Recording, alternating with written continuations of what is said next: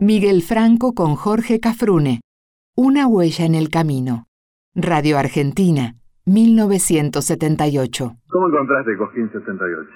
Eh, bueno, Miguel, tú sabes que estos eventos enormes y tan prendidos al hacer de uno, prácticamente uno nace en el mismo tiempo que nace Cosquín. Yo fui al segundo festival. Y de tantos bemoles y cosas y pasares y sucedidos, yo vuelvo a Cosquín después de cinco años y es como volver a la casa de los viejos. Hay mucha gente que siente, yo no quería ir más.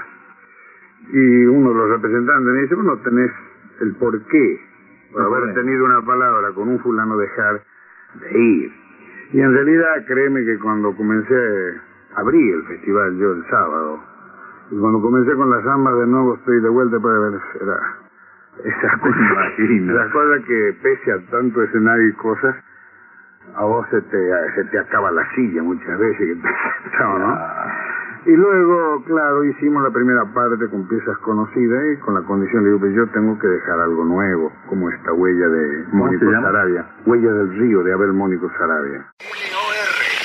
100 años de radio, una historia con futuro.